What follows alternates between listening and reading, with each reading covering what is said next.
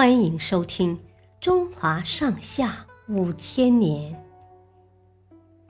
第六部《隋唐盛世》。郭子仪单骑连回纥。公元七六三年，吐蕃渐渐壮大。吐蕃联合回纥。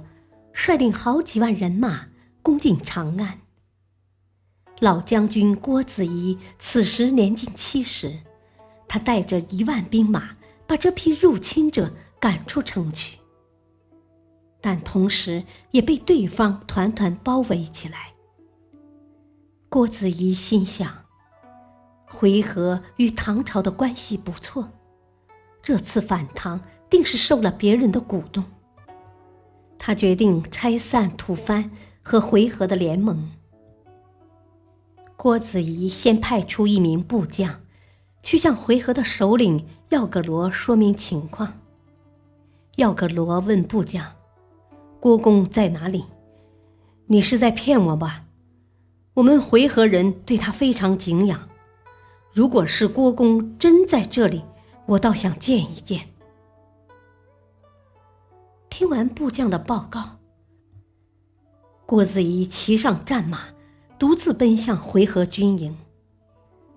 来到阵前，远远看到耀葛罗正弯弓搭箭，严阵以待。郭子仪干脆脱下盔甲，放下长枪，再骑马向前。耀葛罗一看，真是郭公，赶紧伏地跪拜。郭子仪翻身下马，问：“回纥以前为唐朝立过大功，现在为什么要和吐蕃一起来侵犯我们呢？”耀葛罗说：“有个唐朝叛将说郭公和天子已经去世，我才斗胆发兵。若是知道郭公在世，哪敢和您作战？”